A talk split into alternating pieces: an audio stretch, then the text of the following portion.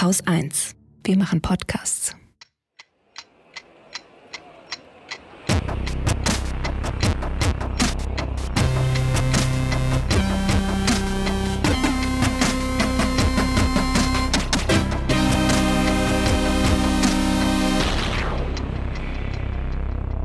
Willkommen zur Wochendämmerung vom 27. Januar 2023 mit einem Kriegsende, Einem Nachtrag, einem Blockadeende, noch ein paar Kurzmeldungen, einem Pandemieende, LGBTQ-Märchen, Iran, dem Europäischen Gerichtshof für Menschenrechte und dem Europarat, Abschiebungen, einer Grippewelle, einem Filmstart, Panzern, Scham zu Beirut, dem Börsenticker, dem legendären, einem Limerick der Woche. Katrin Rönecke. und Holger Klein. Hier, ich habe einen kurzen Nachtrag. Ich hatte noch einen Artikel in meinen Notizen äh, zur Wahlrechtsreform, hatten wir ja letzte Woche. Ja, Und ich habe da ein ganz witziges Detail gefunden, was jetzt überhaupt nichts mit dem eigentlichen Thema Wahlrechtsreform zu tun hat, aber trotzdem was zum, zum Nachdenken ist und vor allen Dingen um äh, Diskussionen äh, auf der Party in der Küche anzustoßen. Also, pass auf. In sehr, sehr vielen Parlamenten sitzt die Regierung, ja, also die Exekutive, vor dem Rednerpult und ist für die Redner direkt ansprechbar. Bei uns im Deutschen Bundestag müssen die Rednerinnen sich umdrehen, wenn sie die Regierung adressieren wollen. Stellt sich raus, das ist Absicht. aha, Und zwar kommt diese Art, also der, der Spiegel hat einen Staatsrechtler, der, der hat ein ganzes Buch darüber geschrieben, was ihr im Übrigen auf meiner Wunschliste findet. Ähm, der, Spiegel, der Spiegel zitiert einen Staatsrechtler, der ein ganzes Buch darüber geschrieben hat. Christoph Schönberger heißt er. Also diese Plenararchitektur kommt aus der Kaiserzeit. Ja? Und Schönberger schreibt, wie Zuschauer in einer Loge. Die Plenararchitektur drückt über 100 Jahre nach dem Untergang der Monarchie immer noch ein Staatsverständnis aus, demzufolge die Regierung in neutraler Sachlichkeit dem politischen Streit der Parlamentarier enthoben ist. Cool, ne? Ich weiß nicht, ob ich das cool finde. Also, Ja, ich wollte es ja nur mal so in die Köpfe, also cool im Sinne von in, im, im Cool Kopf zu zu, haben, um mal drüber zu, ja. genau, Mhm. cool zu wissen. Kann man sich ja mal Gedanken machen. Kann man mal. Apropos Kammer. Cannabis. Die Wissenschaft hat versucht, eine Frage zu beantworten, und zwar folgende. Ist die, ich habe es maschinell übersetzen lassen, gebe ich zu, ist die Legalisierung oder Kommerzialisierung von staatlichem Cannabis mit erhöhten Raten von psychosebezogenen Gesundheitsansprüchen verbunden? Unter anderem gefragt haben die University of Pennsylvania, die Stanford University und die New York University und gefragt haben sie, Achtung, festhalten, 63.680.589 Probanden Okay. aus 50 US-Bundesstaaten, deren Daten haben sie retrospektiv, also von Krankenkassen und so weiter, 14 Jahre lang angeguckt. Also 14 Jahre Daten, dadurch kommst du dann auf so viele, auf so viele Datenpunkte. Und haben geguckt äh, auf Häufigkeit psychosebedingter Diagnosen und auf verschriebene Antipsychotika. Und sie haben keinen statistisch signifikanten Unterschied finden können zwischen Staaten, wo es legal Cannabis als Medizin oder halt zum Spaß gibt, und Staaten, wo das verboten ist. Das ist doch mal was. Ne? Ja, dann her damit. Immer her damit. Wer sich auch geirrt hat, ist das Umweltbundesamt. Oh, Das Umweltbundesamt ist bisher davon ausgegangen, dass ein Tempolimit, also Tempo 120, 2,6 Millionen Tonnen CO2 im Jahr sparen würde. Tatsächlich sind es aber 6,7 Millionen Tonnen. Das heißt, Bundesverkehrsminister Wissing von den Ferengi ist gut zweieinhalb Mal so schädlich, wie wir bisher alle gedacht haben. ja. Und die Wochendämmerung wünscht eine gute Fahrt. Ich möchte heute über das Ende des Krieges sprechen, weil ich zwei ganz interessante Artikel dazu gelesen habe, die irgendwie beide über das Ende des Krieges nachdenken. Der eine ist im New Yorker erschienen und es war mir vorher gar nicht so klar. Ich meine, man kann sich denken, es gibt zu allen Themen auf der Welt immer jemand, der dazu forscht, ne? Aber und tatsächlich ist es einer, der forscht eben zum Ende von Kriegen. Ach so, grundsätzlich Ganz Ende des grundsätzlich, ja. Das ist Ah. einfach so ein, ein Verrückter, nein, ein Nerd, einfach ein Wissenschaftler, der zum Beispiel eine Datenbank angelegt hat ähm, mit einfach mal allen Kriegen und allen kriegsführenden Ländern zwischen den Jahren 1816 und 1995. So, hat er einfach mal so eine Datenbank mit gefüttert und dann so geguckt, okay, ähm, was unterscheidet so die ja, die Herrscher oder die Führer in den Ländern, die diese Kriege geführt haben, sind das Demokraten, sind das Diktatoren oder sind das so irgendwas in der Mitte? Und wie sind dann diese Kriege ausgegangen? Wie haben die geendet? Wie äh, ist das ja, vonstatten gegangen? Und das zum Beispiel fand ich mega spannend, weil die Demokraten zum Beispiel eher an Fakten orientiert sind, an Informationen, die sie von ihren ähm, Geheimdiensten oder auch vom Militärs oder so bekommen und dann auch relativ schnell erkennen können, ja, okay, an der Stelle hier kann ich den Krieg nicht mehr gewinnen, ich gebe auf, zum Beispiel. Mhm. Diktatoren können das auch eher. Die können auch zum Beispiel sehen, okay, das kann ich hier nicht mehr gewinnen. Ich gebe auf und hinterher ermorde ich jeden, der mich kritisiert. So, das ist halt der Vorteil, den Diktatoren haben, also echte Diktatoren. So. Schöne Zusammenfassung, ja. Hm. Ja. ähm, Saddam, Saddam Hussein wird hier ja, als Beispiel also. dann genannt. Ähm, und die schlimmsten äh, Kriegsende oder die längsten Kriege oder die, also ja, die schlimmsten Kriege letztendlich, weil sie einfach ähm, immer länger dauern, als sie eigentlich müssten und weil nicht sozusagen faktenbasiert entschieden wird, okay, wir ziehen uns zurück, sind eigentlich die Kriege, die von Leuten geführt werden, die weder richtige Demokraten sind noch richtige Diktatoren, die also nicht so viel Kontrolle in ihrem Land haben, dass sie ein negatives Ende überleben. So, sage ich jetzt mal. Du meinst, eine Nieder dass sie eine Niederlage überleben könnten. Ja. Genau, also das ja. ist äh, exakt das, so, so ordnet er das dann auch ein. Ähm, das ist exakt das, was äh, Wladimir Putin eben ist. Also er muss, deswegen kann er nicht sagen, es ist ein Krieg oder hat er lange nicht gesagt, sondern die Spezialoperation. Also dieses ganze nicht offen darüber sprechen, was da eigentlich passiert, so, sondern er muss irgendwie die Bevölkerung doch noch bei Laune halten, weil er befürchten müsste, naja, wenn die revoltieren, bin ich weg. Und das Problem an solchen Kriegen ist dann eben auch, äh, oder auch an Putin, ähm, ist dann auch, dass die Informationen, die er geliefert bekommt, weil er eben kein Demokrat ist, sind das auch keine Fakten, ne? weil die Leute, die ihm Informationen zuliefern, auch Angst vor ihm haben. Mhm. So hat der ganze Krieg ja gestartet, ähm, dass er einfach keine realistische Einschätzung davon hatte, wie schnell er diesen Krieg gewinnen würde. Also er dachte ja, in ein paar Tagen ist die Ukraine eingenommen. Und ähm, das war ja nicht so. so. Und das heißt also, diese, dieser Typ, der sich so intensiv damit befasst, wie enden Kriege, der mm, guckt jetzt halt, was für ein Szenario haben wir jetzt hier eigentlich? Was, was passiert hier? Er vergleicht das mit 1917 wo äh, in Deutschland oder wo Deutschland eben auch eigentlich hätte einsehen müssen, so hey, funktioniert nicht, aber nicht konnte, weil die Regierung hinterher weg gewesen wäre oder der Herrscher, der Kaiser in dem Fall.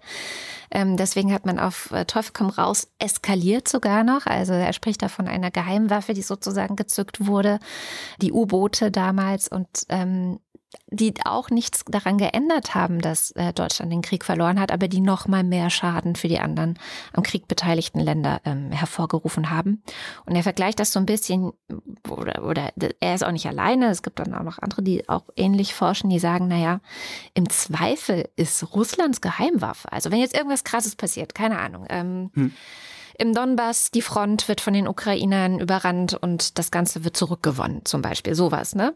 Mhm ähm, dann würde Russland so in die Ecke gedrängt werden, dass es sehr wahrscheinlich ist, dass sie nicht sagen, ah, okay, wir haben verloren, tschüss, ähm, sondern noch weiter eskalieren und das mhm. sei dann eben diese taktische Waffe, von der wir ja vor ein paar Monaten auch schon immer sehr viel geredet haben. So, was wäre, wenn? Und, hm, und hm, Atom äh, macht Russland, die ja auch immer mit den Muskeln spielen und das könnte halt tatsächlich so sein. Also sagen gleichzeitig, es könnte sein, haben auch relativ viel Sorge, dass das passieren könnte, sagen aber auch im Moment ist es noch sehr unwahrscheinlich. Und wenn es aber so käme, und das finde ich das Wichtige in diesem Artikel, den ich natürlich auch in den Shownotes verlinken werde, wenn es so käme, sagen Sie auch ganz klar, dann ist es wirklich an der NATO zu sagen, okay, bis hierhin und nicht weiter, knallhart durchzugreifen. Da gab es ja auch schon diverse Szenarien, Schwarzmeerflotte äh, kaputt machen und ähm, Russland in die Schranken weisen. Und dann wäre der Krieg halt dann zu Ende. Also so oder so ähm, sagen die auch alle, die Ukraine wird gewinnen. Mhm. Russland wird verlieren. Die Frage ist halt, wie endet das? Und, und, und der zweite Artikel, den ich zu dem Thema gelesen habe diese Woche, der kümmert sich dann ganz stark um die Frage, was ist dann mit Russland, wenn es verloren hat? Wie gehen wir dann mit Russland um? Was machen wir dann mit denen? Ich glaube, dieses eine Szenario, was Sie sagen, so Business as usual, was sich lange in der Haltung von Scholz und Macron und vielleicht auch so Italien, Ungarn und so weiter abgezeichnet hat. Ich hoffe, dass das vom Tisch ist. Also, dass man dann sagt, so, wir können, ne, wie vorher immer, eine europäische Sicherheitsarchitektur kann es nur mit einem Russland geben und so, ne? Kann es nur gegen Russland geben und das müssen die, glaube ich, noch begreifen. Aber was weiß ich denn schon? Ja, also äh, dieser Artikel sagt auch, dass Macron und Scholz schon noch in diesem Lager seien, das zu denken. Also Macron, der ja auch immer noch den Dialog suchen will und sowas, obwohl sich jetzt schon tausendmal gezeigt hat, dass es überhaupt nichts bringt. Keine Ahnung. Es kann auch sein, dass sich jetzt mit dieser Woche das auch alles ändert. Wir werden sehen. Die, die zweite Fraktion sozusagen, die ist so, Russland muss verlieren, ganz klar verlieren und hinterher auch äh, vor ein Tribunal gezogen werden. Das ist zum Beispiel Annalena Baerbock, die das ganz stark vertritt.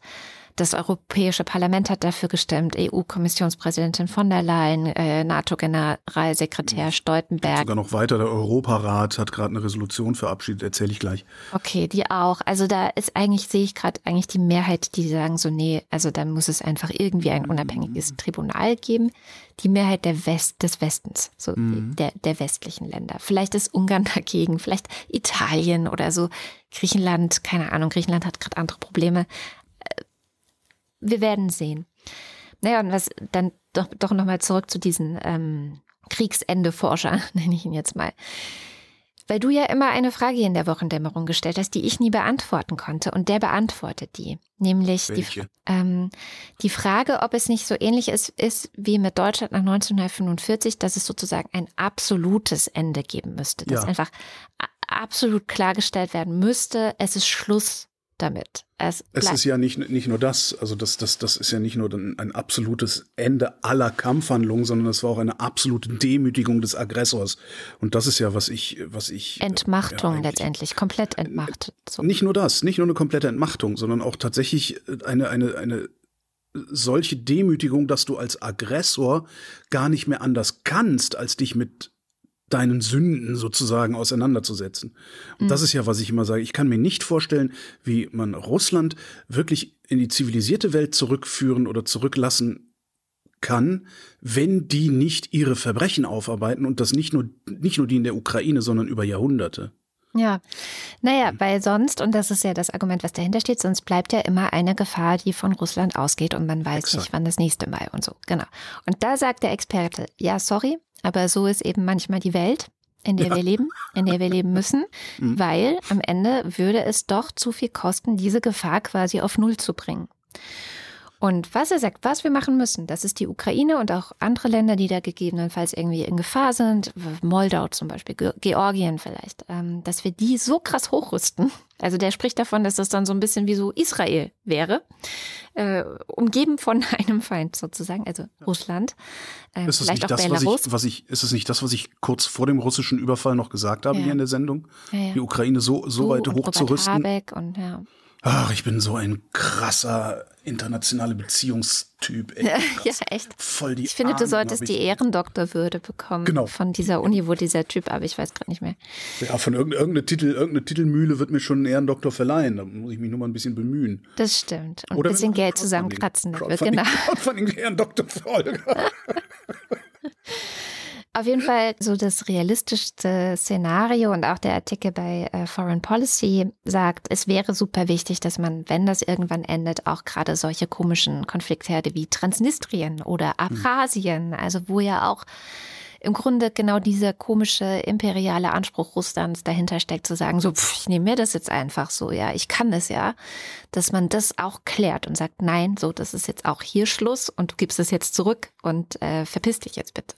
Ja, was du eben sagtest, das muss man sich auch immer mal wieder klar machen. Äh, das, das ist so, so, so mehr oder weniger im Vorbeigehen gesagt, dass die Kosten, also einen solchen Aggressor wie Russland äh, dauerhaft äh, unschädlich zu machen, dass die Kosten zu hoch wären. Das kann man sich mal angucken am Zweiten Weltkrieg. Ja, das hat 50 Millionen Menschen gekostet, ja. Deutschland unschädlich zu machen. Ja. Am Ende waren 50 Millionen Menschen tot auf die eine oder andere Art und Weise. Ne? Also natürlich nicht nur auf dem Schlachtfeld, dem sogenannten, aber nichtsdestotrotz, das waren die Kosten dieses Krieges. Ähm, und ähnlich würde das heute natürlich auch aussehen. Ja, das vielleicht, ist sowieso. Vielleicht hätten wir ein bisschen weniger, ein bisschen weniger Verluste auf dem Schlachtfeld, weil andere Technologien und nicht mehr so riesige naja. Armeen und so weiter. Aber äh, das bezahlbar ist, ist das nicht. Das ist aber tatsächlich hier, also das hat wohl auch viele überrascht, die sich intensiv mit Krieg beschäftigen, weil eigentlich hast du ganz andere Zahlen an äh, Toten und Verletzten in den modernen Kriegen gehabt, äh, wie noch äh, vielleicht zum Zweiten Weltkrieg oder sowas.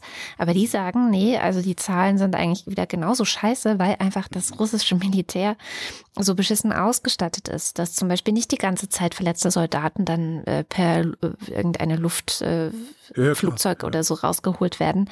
Ähm, und auf der ukrainischen Seite leider ähnlich noch. Und ähm, deswegen ist der Vergleich mit äh, so herkömmlichen traditionellen Kriegen, wie wir sie vielleicht eigentlich in der ersten Hälfte des 20. Jahrhunderts gesehen haben, erschreckend oder die Analogien sind erschreckend groß. Ja klar, ich meine, wir hatten uns, wir hatten uns nur an was ganz anderes gewöhnt. Ne? Genau. Wir waren halt die Golfkriege gewohnt, ja, genau. wo, wo äh, ja fast präzise, fast mit chirurgischer Präzision äh, Luftschläge durchgeführt worden sind und sowas. Natürlich hat das auch nicht geklappt und sind viele, viele Zivilisten ja. äh, in Mitleidenschaft gezogen worden. Aber letztendlich ist das ja was ganz anderes als eine Panzerarmee, die irgendwo vorrückt und so. Äh, diese Bilder kennen wir halt einfach nicht mehr. Ja. Obwohl es diese Bilder auch gibt, ne? Also in Afrika ja. wird durchaus noch so gefochten. Aber ja, ne, kennen wenn du Hotel ja Ruanda gesehen hast, da gab es ja diesen schönen Satz. This is Africa. Nobody cares about Africa. Ja. Ich äh, einen Satz noch zu dem Kriegsende-Experten, der hat einen ganz schönen Satz, wo er sagt, ähm, der Ausgang dieses Krieges, der wird den Rest des 21. Jahrhunderts bestimmen. Und ja. wenn Russland verliert oder zumindest nicht bekommt, was es will, dann wird es hinterher ein anderes Russland sein, sagt er. Wenn Russland gewinnt, wird es hinterher ein anderes Europa sein. Und ja. das müssen wir uns, glaube ich, nochmal richtig klar machen. Das ist auch, das ist auch, ich, ich bin auch wirklich, ich. Ja. Ich sage ja, seit das losgegangen ist, sage ich, wir müssen das um jeden Preis gewinnen. Ja, wir um jeden verdammten Preis. Und das ist irgendwie, ich verstehe nicht, warum den Leuten das nicht klar wird. Ich verstehe das nicht. Also, weißt du, so 60 Prozent der Ostdeutschen oder wie wieder, wieder die Zahlen waren, äh, so, finden wir, nee, sollten keine Waffen mehr liefern. Also, das ist Problem der Ukraine, ist nicht unser Problem. Da, ich raff das nicht, wie man, wie man so kurz nur denken kann. Ich war ja letzte Woche noch, für, du hast ja das Panzerthema irgendwie auch auf deinem Zettel, können wir ja, gleich anschließen. Das, ein anderes jo, Panzerthema. Ich habe ein anderes Panzerthema auf dem Zettel. Okay, ich habe das Panzerthema nochmal dabei, Leopardpanzer für die Ukraine, ja oder nein. Und ich habe noch gesagt letzten Freitag, ich kann mir irgendwie gar nicht vorstellen, dass wir in Rammstein jetzt nicht das Ja mhm. zu den Leopard 2 Panzern hören werden. Und dann haben wir es nicht gehört. Und Scholz so, hier, halt mal mein Bier, Katrin Rönecke, bitteschön. Es, sag mal, kann das sein, dass der Scholz noch arroganter ist als der Schröder? Ich, ja, ich, anders. So wie der auch Leute anders, abkanzelt ja. und so, also... Naja, auf jeden Fall, also es ist irgendwie der Freitag vergangen. Ich guckte dann, nachdem ich die Dämmerung geschnitten habe, nochmal so in die Nachrichten und dachte, was ist los? Also, äh, und dann ging das ja noch weitere Tage so weiter. Das war ja so ein richtiges Würgen und Hängen, wo du gedacht hast, das ist jetzt alles gerade nicht wahr, oder? Und dann, dann kam ganz plötzlich eines Morgens, war es plötzlich überall in den Nachrichten, okay, Deutschland liefert Leopard 2 Panzer an die Ukraine. Und wer hat, wer hat's gerettet? Joe Biden. Und ich möchte es wirklich, weil es wird ganz oft in den Medien diese Woche so, oh, Olaf Scholz, da ist seine Strategie aufgegangen und haha, was für ein toller Taktiker und weißt du, ich glaube, aber das ist nur meine persönliche Meinung. Ich glaube, Olaf Scholz stand wirklich richtig scheiße da und Joe Biden hat die Hand ausgestreckt und gesagt, okay, pass auf, das nützt niemandem was, wenn du jetzt hier scheiße dastehst. Wir machen es so, wie du sagst, ist okay. Wahrscheinlich ist es auch der einzige Weg, dass wir jetzt irgendwie diese Panzer dahin kriegen und es wie ich ja gerade schon sagte, es führte ja eigentlich kein Weg daran vorbei, diese Panzer da zu sagen, wir, wir bringen die Panzer da jetzt hin. Und ich prophezeie, es wird auch kein Weg daran vorbeiführen, dass wir da Flugzeuge hinliefern ja. und dass wir da Marschflugkörper und, und Langstreckenwaffen hinliefern. Da wird kein Weg dran vorbeiführen. Wir werden nur auch wieder monatelang völlig sinnlos diskutieren. Das wird Menschenleben kosten und am ja. Ende werden wir die Dinger doch liefern.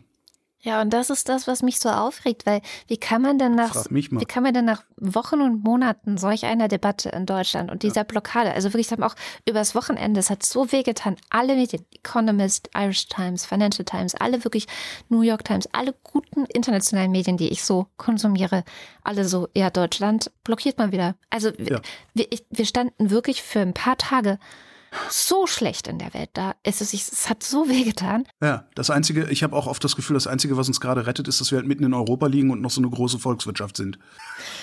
Naja, und ich, wie gesagt, ich, also man muss es Joe Biden echt hoch anrechnen, dass er jetzt auf so eine für Olaf Scholz Gesicht wahrende Art und Weise dann gesagt hat, gut, dann schicken wir halt diese Abrams-Panzer auch, wenn es dann jetzt irgendwie dazu führt, dass ihr sagt, dann bringen wir Leopard 2 darüber. Aber was ich, was ich da ja wirklich, wirklich bemerkenswert finde, ist, dass es der Presse nicht zu gelingen scheint. Ich weiß nicht, ob sie es nicht können oder nicht wollen, nicht zu gelingen scheint zu erklären, was die Bundesregierung da tut. Ja, sondern die hecheln letztendlich äh, dem Willen von Olaf Scholz hinterher. Ja, und versuchen dann immer, wenn er irgendwas gemacht hat, einzuordnen, äh, was das denn jetzt im größeren Kontext bedeuten könnte. Aber was Scholz, äh, was die SPD tatsächlich für eine Strategie haben, das habe ich noch nirgendwo gelesen. Also klar, so Gerüchte halber mutmaßen oder sonst wie, aber noch nie als größere Erzählung, als größere Einordnung, so dass ich wirklich den Eindruck habe oder die Befürchtung habe, die wissen gar nicht, was sie tun. Das Sondern Scholz entscheidet je nachdem, was er morgens beim Bissen spürt. Das ist, also die Theorie habe ich aber tatsächlich gelesen, weiß jetzt nicht mehr. Es gab einen guten Artikel in der Financial Times und einen in der Süddeutschen. Beide leider hinter Paywall, tut mir sehr leid, aber ähm, die waren, einer davon war genau in diese Richtung, dass er gesagt hat, eigentlich wissen wir nicht, ob Olaf Scholz wirklich so einen Superplan gehabt hat. Ähm, es ist jetzt halt Nö. gut ausgegangen für ihn. Ja, aber auch nicht. nur, weil Joe Biden die Hand ausgestreckt hat und dann geht, letztendlich seinen Außenminister angewiesen hat oder Verteidigungsminister hm. angewiesen hat, zu sagen, okay, dann halt doch so. Das geht ja auch noch darüber hinaus. Also das ist ja nicht nur, nicht nur jetzt konkret, mir geht es gar nicht so konkret um Waffen, sondern um diesen ganzen Zeitenwende Komplex, mhm. der da, der da ist. Wir haben nicht genug, also, weißt du, ja, Zeitenwende 100 Milliarden für die Rüstung 2%. Auf einmal sind 2% schon wieder, hm, wissen wir gar nicht. Obwohl wirklich jeder, jeder, der, der, der drüber nachdenkt, auch öffentlich drüber nachdenkt, davon ausgeht, dass 2% des Bruttoinlandsprodukts nicht reichen werden, um die Bundeswehr vernünftig auszustatten, angesichts der Bedrohung aus dem Osten. Dann hat er jetzt gerade, Mensch, hoffentlich, wenn ich es finde, verlinke ich sonst müssen die schon, äh, sonst muss der Faktencheck dran. Ähm, jetzt, dann hat er jetzt gerade irgendwie äh, sich beschwert über äh, die Experten, die letztes Jahr äh, bezüglich Gasembargo mhm. äh, ja falsch gelegen hätten. Hä? Die aber richtig gelegen das, das waren aber seine Experten, er hat auf die gehört. Und hat gesagt, die Experten waren ja doof. Nee, du warst Ach doof. So. Du hast auf die falschen Experten gehört, du Arschgeige. Weißt du, so, ja, das, das, ist so, Richard David Precht. Das, das, ist so, das, das ist so, so, äh, also ich, ich habe wirklich das Gefühl, dass Olaf Scholz nicht weiß, was er tut. Dass Olaf Scholz, also ich, ich glaube, der ist kein Kanzlermaterial. Hm. Das, ich, wir haben nichts Besseres, das ist das Problem. Ja, vielleicht Annalena Baerbock. Ja. ja also ich meine, wenn jetzt die Russen gut verhindert, äh, Entschuldigung, das haben die Verschwörungstheorie. ja, nee, nein, nein, Arbeitshypothese, Arbeitshypothese. Arbeitshypothese. Naja, also das, ich finde das wirklich äh, sehr beeindruckend. Sowieso habe ich ein großes Problem mittlerweile mit dem politischen Journalismus, weil der tut immer so, als wüsste er Bescheid. Dabei wissen die gar nicht Bescheid sondern die, die reagieren nur und versuchen hinterher, ne, hinterher die Ereignisse in ihre Gesamterzählung irgendwie einzubauen, dass es passt. Und das reicht mir nicht, weil die tun immer so, als hätten die, oh, ach so krass Zugang so unter drei und regierungsnahe Kreise haben uns erzählt, tralalala. Wenn du da mal wirklich mit offenen Augen politischen Journalismus in Deutschland dir anguckst, da ist extrem wenig Analyse und sehr viel, was nicht passt, wird passend gemacht hinterher. Hm. Das ja, ist das, ich das so gerne, was andere, Weg. Ja, ja, ja, was internationale Medien über uns schreiben, weil mit ein bisschen Distanz ist es ja vielleicht auch manchmal besser. Ne? Absolut, ja, ja. Das tut auch äh, wesentlich stärker weh, finde ich immer, wenn dann mal irgendwie. Eine, Verschwörungs ein, ein, eine Verschwörungstheorie habe ich noch. Hängt ein bisschen damit zusammen. Und zwar hast du vielleicht mitbekommen, ähm, dass die Türkei Schweden gesagt hat, ja, ja wir werden verhindern, dass ihr in die NATO kommt, weil da wurden ja, da wurde ja ein Koran angezündet in Stockholm, nahe der türkischen Botschaft. Und das ist jetzt, das bringt jetzt das Fass zum Überlaufen, wir machen nicht mit. Und das ist ja leider der Zustand der NATO, dass die Tür wenn die Türkei sagt, wir stimmen nicht zu, dass Schweden jetzt hier äh, in der NATO aufgenommen wird, dann wird Schweden auch nicht in der NATO aufgenommen. So, jetzt hat sich herausgestellt, dass der Typ, der den Koran verbrannt hat, von einem Journalisten dafür bezahlt worden ist, der früher für Russia Today gearbeitet hat. Das ist, Katrin, das ist nur Zufall. Ja, Russia Today ist ganz normaler Journalismus. Und so, aber das ist ja noch nicht mal meine Verschwörungstheorie, weil das, die haben das auch beide zugegeben. Also sowohl der Typ, der den Koran äh, verbrannt hat, als auch der Typ, der ihn dafür bezahlt hat, haben beide zugegeben, dass es so war. Das ist also nicht mehr Verschwörungstheorie, sondern meine Verschwörungstheorie ist, es kommt Russland zugute, weil Russland will nicht, dass Schweden und Finnland Mitglied in der NATO werden. Erdogan hat sich eigentlich nie richtig entschieden zwischen NATO und Russland. Also er hält gute, gute Verbindungen zu Putin, er hält weiterhin so gut es geht Verbindung äh, zu Europa und NATO ähm, und findet sich eigentlich ganz geil so als der Typ in der Mitte, der ähm, im Zweifel halt auch über sowas mitentscheiden kann und sagen kann, hier, nö, ja. Also mache ich nicht. Finde er halt auch geil. Und außerdem hat er Wahlen. Also er hat auf jeden Fall einen guten, hat jetzt auch einen Grund, ähm, weiterhin diese Mittelposition zu haben, sich jetzt nicht mit Russland zu verscherzen. Ja, seine, äh, ja, ne? seine kleinen Eier aufblasen, als wären sie riesengroß. Genau. Und ähm, und für diese komischen Typen da in Schweden, also was auch immer da die Motivation ist, weil das sind ja offensichtlich auch rechte Arschlöcher einfach gewesen, ähm, die natürlich jederzeit gerne einen Koran anzünden, ja, also vor allem, wenn man ihnen dafür auch noch Geld gibt. Ähm, ja. Aber wenn man mir Geld geben würde, würde ich wahrscheinlich auch einen Koran anzünden. Es, muss dir doch, es muss dir doch einfach nur das Buch nichts bedeuten. Ich würde auch eine Bibel an, ich würde halt jedes Buch anzünden. Naja. Das ist mir doch ich werfe auch Bücher komisch. in Altpapier. Naja, gut. Also, also aber das, die ja. haben jetzt erreicht, dass die ganze Welt über sie spricht. Halt auch komisch. noch, ne? Ja, also insofern, also was ist die Verschwörungstheorie? Ich habe nicht das, also ich, die Verschwörungstheorie wäre, dass ich das Gefühl habe, dass hier ein bisschen zu viel Russland und Türkei gerade davon profitieren, wie das Ganze gelaufen ist und die jetzt einfach einen guten Grund haben zu sagen, ja, dann kann jetzt Schweden halt nicht in die NATO. Ja, jein. Also ich, ich glaube, Erdogan ist einfach nur, Erdogan ist einfach ein, ein armseliger kleiner Kleffer.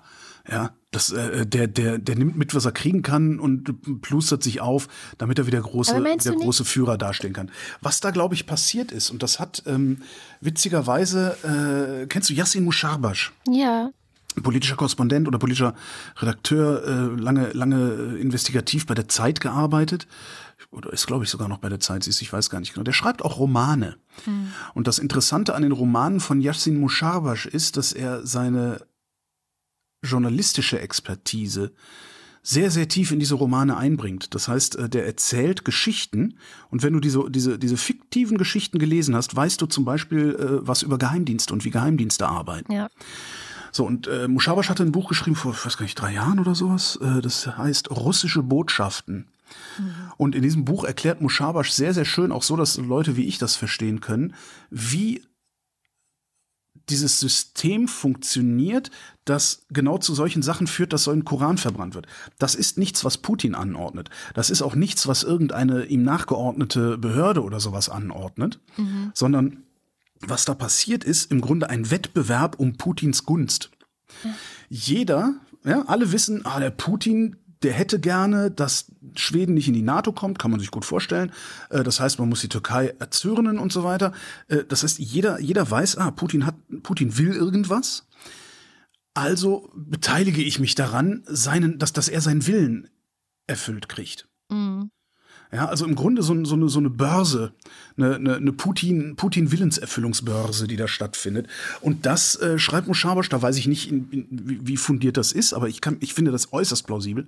Und er schreibt halt, dass sich das über sämtliche Ebenen ähm, dieser, diese, diese, dieses russischen Regimes ähm, ziehen würde. Also jeder versucht so gut er kann, den ausdrücklichen oder gemutmaßten Willen Putins zu erfüllen, idealerweise überzuerfüllen, um dann auch Aufmerksamkeit zu kriegen, vielleicht sogar irgendwie befördert zu werden innerhalb dieses Systems. Hm. Und das finde ich die bisher beste Erklärung dafür, warum passiert, was passiert. Warum äh, im Tiergarten in Berlin Leute erschossen werden können, hm. warum in London Leute vergiftet werden können und der Kreml mit all dem aber irgendwie tatsächlich nichts zu tun hat.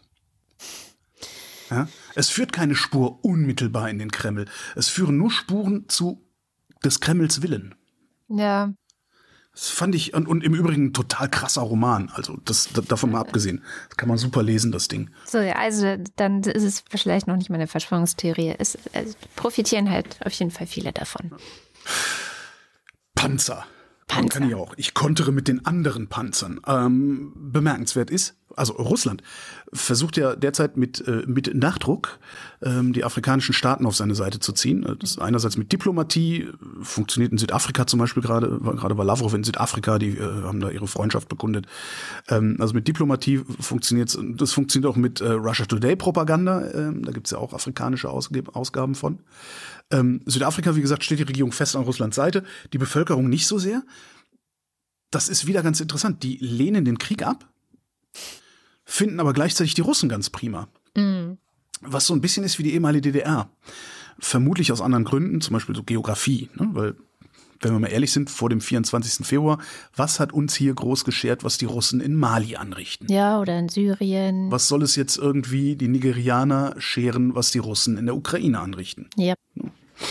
So, jedenfalls, äh, also sie versuchen Afrika irgendwie auf ihre Seite zu ziehen und jetzt schert Marokko aus hm. und liefert alte Sowjetpanzer an die Ukraine. Und diese Panzer hatte Marokko vor 20 Jahren selbst von Belarus gekauft. Was ich irgendwie auch so ein Treppenwitze der Geschichte. Äh, der Trick daran ist, äh, wie sie es hinkriegen, beziehungsweise wie, wie der Westen das hingekriegt hat. Die USA hatten allen Ländern Geld und Waffen versprochen, die ihre alte Sowjettechnik an die Ukraine liefern. Ah ja. Und Marokko hat sowieso schon ähm, Abrams-Panzer und kann noch mehr modernere Panzer sowieso gut gebrauchen, um sich mit Algerien, Verzeihung, um Algerien in Bezug auf die Westsahara besser abzuschrecken. Ja. Weil Marokko hält gerade die Westsahara besetzt äh, und ja, und das, die Leute sind halt schon an den Panzern ausgebildet, da kannst du dann noch ein paar dazu tun. Die Westsahara wäre, nur zur Erklärung, wäre gerne unabhängig, das hat auch erst keinen interessiert. Äh, dann haben sie Mitte des 20. Jahrhunderts Phosphat da gefunden, viel Phosphat. Daraufhin ist Marokko einmarschiert.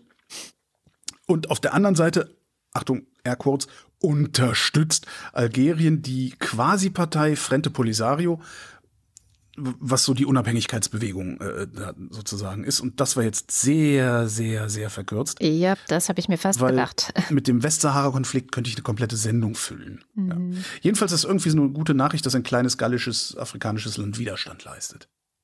Das ist gut, ja. Ne? Wollte ich mal gesagt haben. Jetzt hatten wir doch vorhin, äh, hatten wir es mit dem Europarat. Ja. Der Europarat, nicht zu verwechseln mit dem Europäischen Rat. Mhm. Achtung, und auch nicht zu verwechseln mit dem Rat der Europäischen Union. Euch mache ich fertig. Der Europäische Rat sind die EU-Chefs. Der Rat der Europäischen Union ist der Ministerrat. Mhm. Der Europarat ist größer. Der ist 1949 gegründet worden. 46 Staaten mit fast 700 Millionen Einwohnern sind dabei. Russland ist raus. Die sind ausgetreten, einen Tag bevor sie sowieso rausgeschmissen worden wären, weil der Europarat festgestellt hat, dass Russland nicht zu Europa gehören will, sondern Europa haben will und das ist was anderes. Wozu ist er da, der Europarat? Der kümmert sich um Menschenrechte, demokratische Grundsätze, rechtsstaatliche Prinzipien, Terrorbekämpfung, Förderung des wirtschaftlichen und sozialen Fortschritts und der kulturellen Zusammenarbeit und des Umwelt- und Naturschutzes. Also lauter so Zeug, wo es sinnvoll ist, nicht nur EU-weit, sondern in, in, hm. im größeren Rahmen drüber zu reden und auch Verträge drüber zu schließen. Wie zum Beispiel Überleitung, die Europäische Menschenrechtskonvention. Ja. Und auf deren Basis äh, zum Beispiel der Europäische Gerichtshof für Menschenrechte arbeitet und urteilt. Da ist übrigens Exkurs interessant, der der EGMR, also der Europäische Gerichtshof für Menschenrechte, der betrachtet die Europäische Menschenrechtskonvention als lebendig. Das heißt, die Bestimmungen, die in der Konvention stehen, die werden auf Basis aktueller sozialer und wirtschaftlicher Bedingungen ausgelegt. Mhm. Ja, das ist nicht statisch, das Ding. Also nicht, nicht, das, da, da wird nicht geguckt, was steht da absolut drin, also nicht zu den Bedingungen, die gegolten haben, als die geschrieben wurden, die Vorschriften, wie zum Beispiel die Amis das mit ihrer Verfassung machen. Finde ich eigentlich ganz interessant. Das heißt, das Ding ist, das kann sich verändern und das tut es auch. Es ja. verändert sich auch. Also die Urteile verändern sich über die Zeit. Das so, Zurück zum Europarat. Dieser Europarat hat diese Woche seine Mitgliedstaaten einstimmig bei einer Enthaltung, 100 dafür, eine Enthaltung. Ich habe nicht rausfinden können, wer das war, welcher Arsch das war.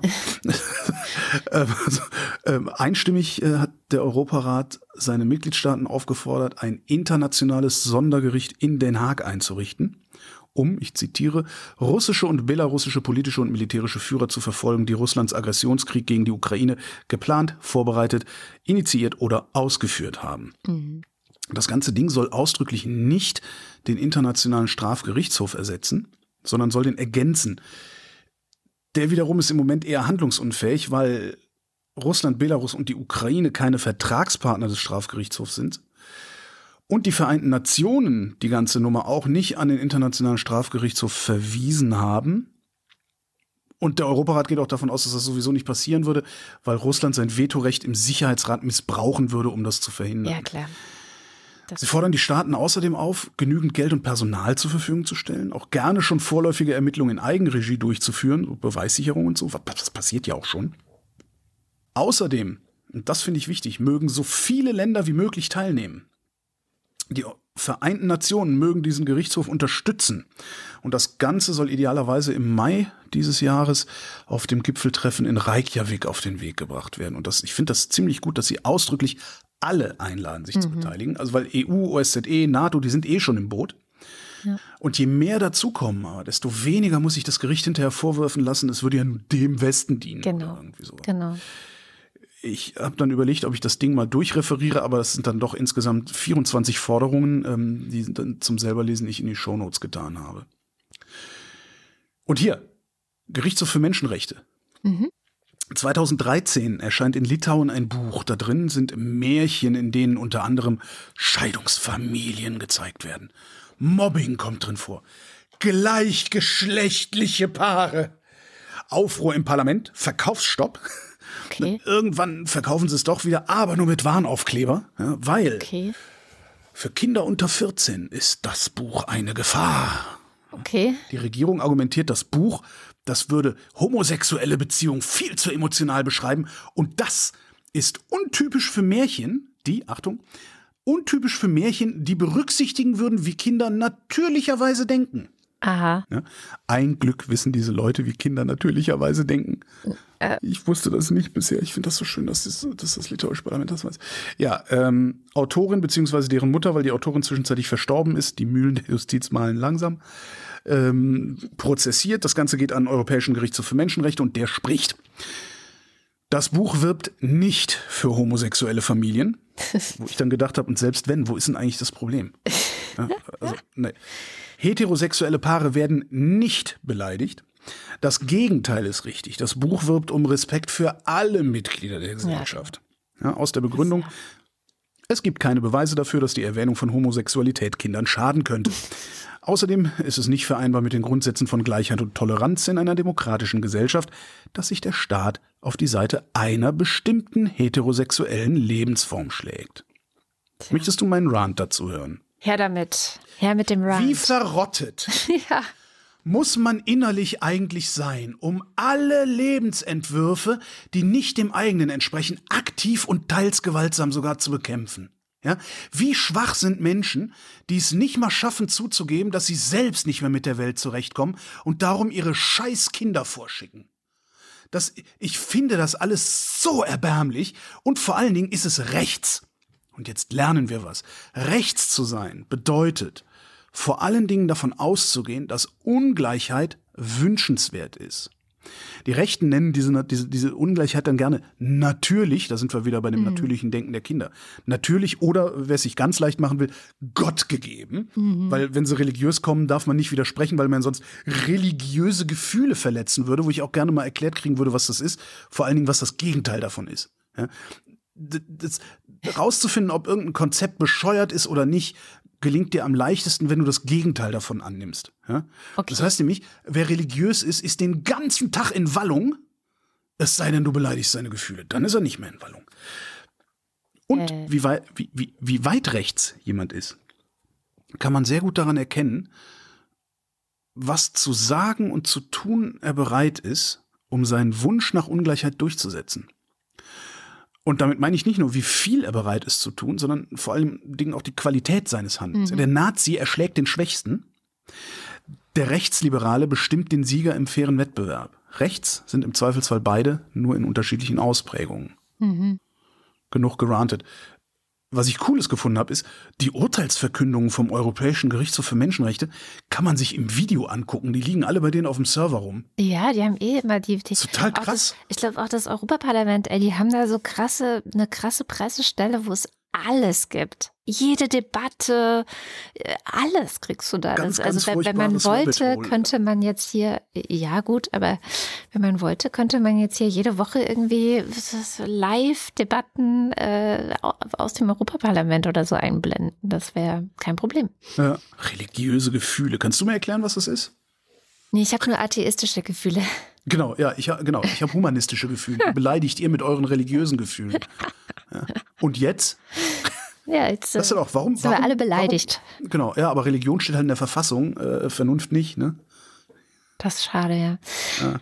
Wir, wir bleiben bei den Rechten. Und zwar gibt es ja gerade schon wieder so eine, eine wirklich rechte Debatte. Und die ähm, wird unter anderem von Schweden ausgeführt. Schweden ist gerade, ähm, hat gerade äh, die Präsidentschaft, die EU-Präsidentschaft inne.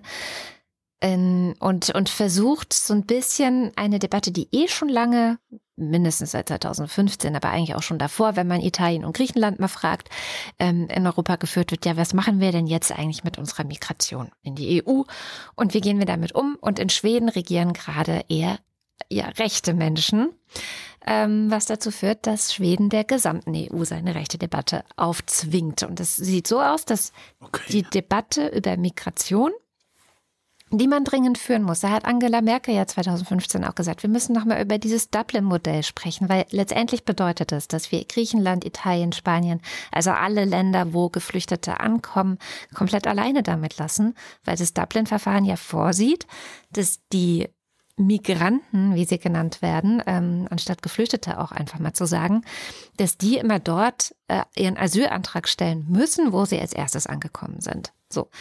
Das ist total ungerecht. Und ähm, es ist auch dann kein Wunder, wenn, also Spanien ist jetzt vielleicht eine Ausnahme, aber in Griechenland haben wir eine rechte Regierung, die da mit Politik macht gegen die Migration. Ähm, in Italien haben wir gerade eine faschistische Regierung. Also das hängt ja alles miteinander zusammen, dass wir diese Länder auch irgendwo alleine lassen damit, ja. Und ihnen nicht helfen. Dann würde man denken, okay, es gibt dann so diesen Migrationspakt, der eben versucht, dass man das irgendwie solidarischer miteinander regelt. Aber das Wort Solidarität ist bei diesem ganzen schwedischen Vorstoß, den wir da jetzt haben, spielt gar keine Rolle mehr. Das einzige Wort, was im Vordergrund steht, ist Abschiebung. Warum schaffen wir es nicht, noch mehr abzuschieben? Das ist die, die ganze Debatte die die jetzt aufmachen, die sagen dann auch so, ja, die Länder müssen sich auch mehr an Frontex wenden, um sich da Hilfe zu holen, dafür zu sorgen, dass die gar nicht erst hier reinkommen. Also wir haben äh, wirklich, als ich das gelesen habe, gerade die Woche, was da auf dem, ja, was da, was da vorgeschlagen wird zu diskutieren ähm, mit den Ministern, die dann zuständig sind eben für Migration in den jeweiligen EU-Ländern, da ist mir echt die Kinnlade runtergeklappt.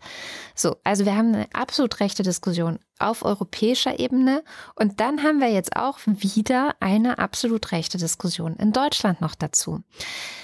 Weil, was ist passiert? Es ist mal wieder irgendjemand ähm, durch einen Zug gelaufen, hat Menschen abgestochen. Das ist diese Mhm. Geschichte hier in äh, Brockstedt, wo ein Attentäter zwei Menschen getötet hat. Eine 17-jährige und ihren 19-jährigen Bekannten. Fünf Menschen War es sind ein verletzt. Flüchtling oder was? Es war ein staatenloser Palästinenser. Ach, shit. Ja.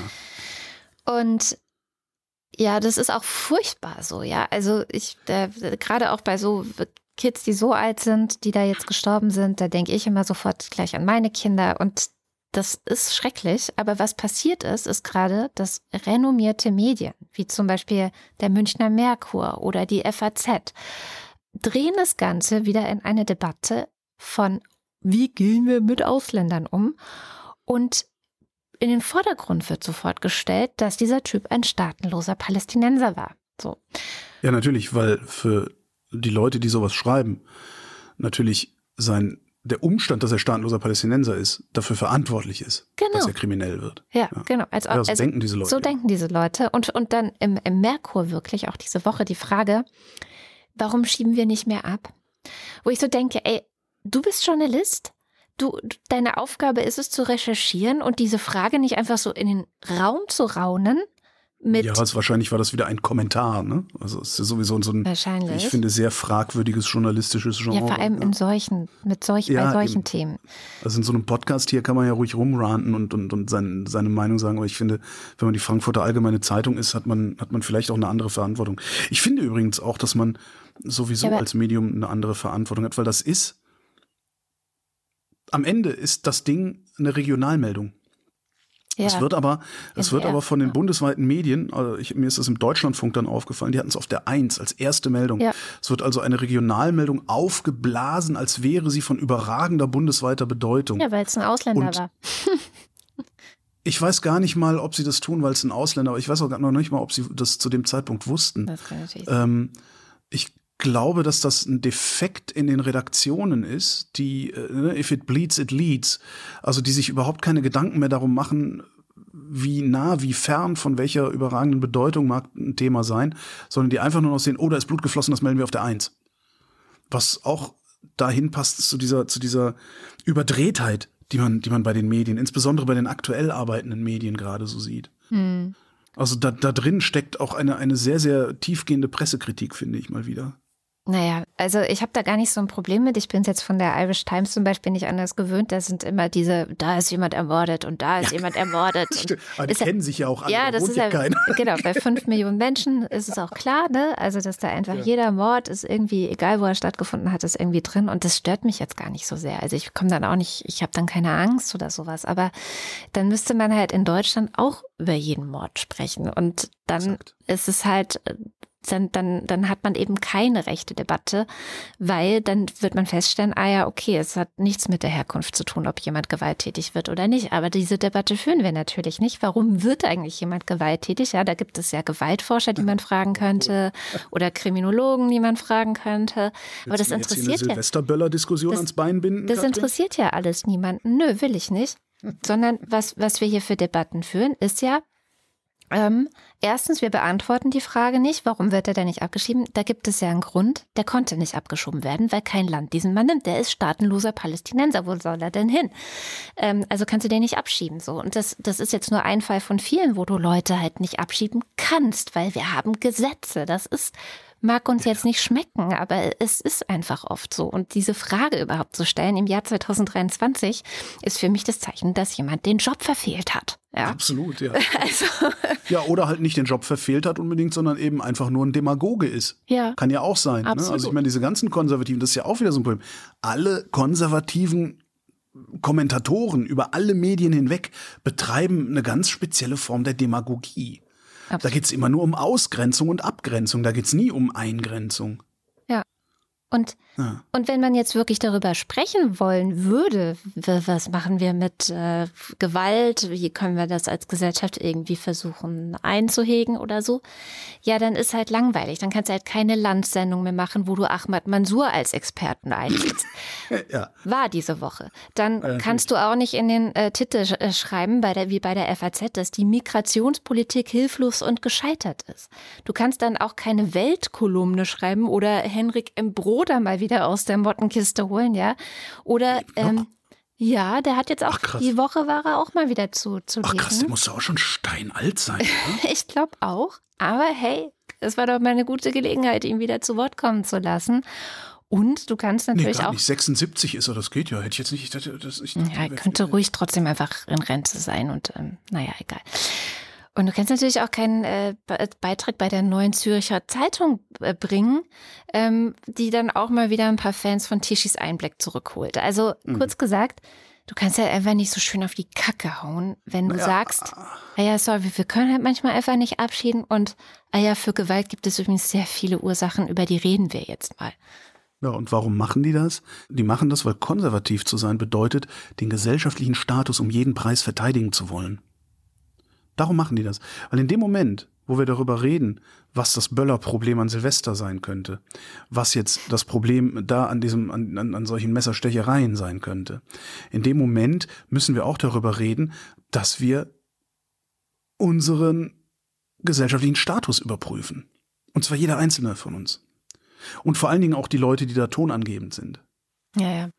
Ja, weil in dem Moment, wo die Bevölkerung begriffen hätte, dass das Problem nicht ist, dass, dass der Typ staatenloser Palästinenser war, sondern dass es irgendein anderes Problem gab. Ab dem Moment hätten solche Leute wie, ja, weiß ich nicht, alle, die du da genannt hast, hätten solche Leute überhaupt keine Macht mehr über die Leserschaft. Und das ist deren gesellschaftlicher Status und den verteidigen die. Ja. Ohne Rücksicht auf Verluste. Ja, aber es sind die großen Medien, die ich auch gerade genannt habe, ja, die das möglich machen. Ja, natürlich. Was glaubst du, was, was, was glaubst du, was deren gesellschaftlicher Status ist? Was glaubst du, was glaubst du, wie, wo die Leute gesellschaftlich stehen, die darüber bestimmen, was in der Zeitung erscheint und was nicht? Tja. Ja, das ist nicht die untere Mittelschicht. Das ist nicht die Unterschicht. Das ist mindestens die obere Mittelschicht, wenn nicht die Oberschicht. So, und den würdest du zumindest in Teilen die Basis entziehen. Ja. Tja. Ja, so viel äh, zu rechten Debatten. Also. mal gucken, oh, nee, da kriege ich noch, da kann ich noch, da kann ich noch einen drauflegen, rechte Debatten, pass mal auf. Die Grippewelle ist vorbei. Ist sie das? Du, rechte Debatten. Das Robert Koch Institut hat gesagt, Grippewelle ist rum. Also es ist natürlich ist das Virus noch unterwegs, man kann sich noch anstecken, aber äh, die Welle äh, läuft aus gerade. Mhm. Ebenso ähm, scheinen die Corona-Infektionen gerade sehr schön zurückzugehen. Das heißt, der Deutsche denkt sich jetzt, ähm, alles ist vorbei und alle stecken sich an, weil sie nicht kapiert haben, dass vorbei was anderes bedeutet als ausgerottet. Wollte ich bloß noch mal darauf hinweisen. Es lohnt sich also weiterhin die Maske zu tragen, gegebenenfalls, und sich die Hände zu waschen, lohnt sich sowieso. Ja? Vor allen Dingen, liebe Herren, bevor ihr euren Löres anfasst, es sei denn, der ist dreckiger als eure Hände, dann lohnt es sich, die hinterher zu waschen. Äh, die RSV-Welle läuft laut RKI übrigens noch. Und äh, was ich äh, noch interessanter finde, die so am Rande gemeldet ist, die Krankschreibungen wegen Atemwegserkrankungen. Du fragst dich immer noch, wie ich auf Rechte. Äh, ja, ja, ich warte komme. da noch drauf. Die, die Krankschreibungen wegen Atemwegserkrankungen sind auf Rekordniveau. Es waren noch nie so viele Menschen krankgeschrieben wegen Atemwegserkrankungen. Und da wüsste ich jetzt echt gerne mal, ob das daran liegt, dass mehr Leute krank sind oder ob das daran liegt, dass inzwischen einfach mehr Menschen kapiert haben, dass man krank einfach mal lieber zu Hause bleibt. Mhm. Weil was will der Chef denn machen im Fachkräftemangel? Ja? Was will der denn machen? Dann kommt, kommt zur Arbeit und schmeiß, ich schmeiß mich raus. Ich kriege morgen überall anders einen Job, der besser zahlt und wo der Chef netter zu mir ist. So, und der Fachkräftemangel, der ist groß. Da gab es gerade eine kleine Studie von der Kredit Kreditanstalt für Wiederaufbau ähm, die sehen äh, ein, ein schwächelndes Produktivitätswachstum. Ja, also Produktivität steigt nicht groß genug. Wenn das so schwach bleibt und das inländische Fachkräfteangebot gleichzeitig weiter so zurückgeht wie gehabt, also der Fachkräftemangel sich verstärkt, dann bedeutet das, schreiben Sie, Achtung, eine Zeitenwende. Schon wieder. beliebtes Wort, seit einem Jahr ein sehr beliebtes Wort. Ähm, Sie schreiben, Deutschland würde dann noch in diesem Jahrzehnt in eine Ära anhaltend stagnierenden, womöglich schleichend schrumpfenden Wohlstands eintreten. Ne? Wenn wir es nicht schaffen, also die identifizieren einen Zielkonflikt, und zwar, ähm, also das Produktivitätswachstum ist zu gering. Das heißt, wir müssen das Produktivitätswachstum erhöhen. Also, was sie gemacht haben, eigentlich, das ist eigentlich ganz witzig, weil sie haben ein bisschen gerechnet, so verschiedene Szenarien, ne, haben gesagt, so, also, wir wissen, wir brauchen Zuwanderung, wir brauchen Migration. Wenn du die das inländische, also den Rückgang des inländischen Erwerbspersonenangebots durch Zuwanderung ausgleichen willst, müssten dieses Jahr eine Million Menschen einwandern zwischen 15 und 64 Jahren. Bis Mitte des Jahrzehnts müsste sich das steigern auf 1,3 Millionen Menschen jährlich. Ja. Und jetzt kommt Einschränkung, das gilt nur, wenn man gleiche Qualifikation unterstellt. Das Problem ist ja, die Leute, die einwandern, die wandern ja jetzt nicht in äh, Fachkräfteberufe ein. Ne? Das sind ja jetzt nicht alles auf einmal irgendwie, genau, die, die, genau, die mangelnde Deutschkenntnisse, keine anerkannten Berufsabschlüsse und so weiter. Das heißt, die arbeiten viel eher als Hilfskräfte. So, das, wir, wir kriegen also viele Hilfskräfte, das ist gut, wir brauchen Hilfskräfte. Aber um dann auch noch den Fachkräftemangel auszugleichen, brauchen wir einen jährlichen Zuwanderungssalto Salto. Auch schön. ja, den brauchen wir. hui. Nehmen wir, hui, genau. Nehmen wir ein Saldo. Wir brauchen einen jährlichen Zuwanderungssaldo von, also 15 bis 64 Jahren, von, Achtung, 1,8 Millionen Menschen. was glaubst du, was da am rechten Rand los wäre? Und da habe ich wieder das rechte Thema. Damit der März und seinesgleichen sich das Flanellhöschen dann nicht allzu sehr voll machen, schlägt die KfW ähm, einen Dreiklang vor. Ne? Was, glaube ich, ein Wort ist, das so Leute wie Sauerland-Bildungsbürger ganz gerne hören. Ähm, und zwar mehr Menschen in Arbeit zu bringen. Ja? Also mehr Menschen, die schon in Deutschland sind, Frauen und so weiter. Frauen, Kinder, Rentner. ähm, äh, mehr Zuwanderer ins Land holen und die Arbeitsproduktivität steigern. Mhm. Und selbst wenn sie das nicht vorschlagen, damit die Rechten weniger weinen müssen, keine dieser Stellschrauben, sagen sie, keine dieser Stellschrauben alleine ist in der Lage, das Problem zu lösen. Und so, liebe Kinder, kommt man von einer guten Gesundheitsnachricht zu einem veritablen Diss des rechten Randes. Sehr, sehr lustig. Schauen wir doch noch mal mit Shamjaf ein bisschen weiter über unseren Tellerrand.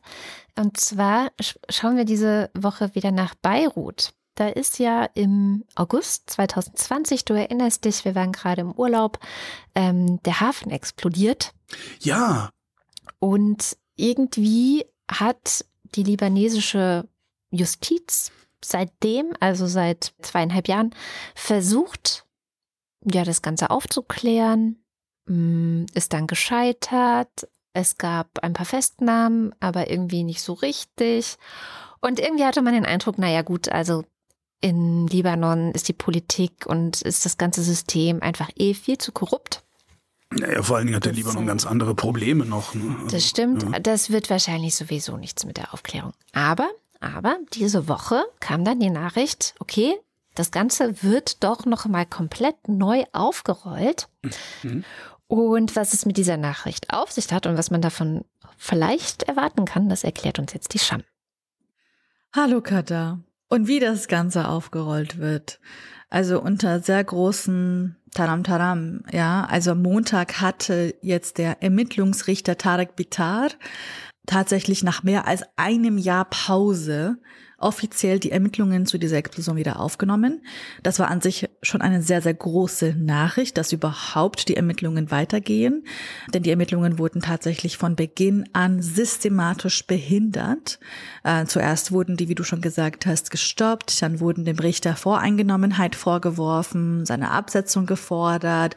Eine internationale Untersuchung wird seitdem auch bis heute eigentlich auch abgelehnt.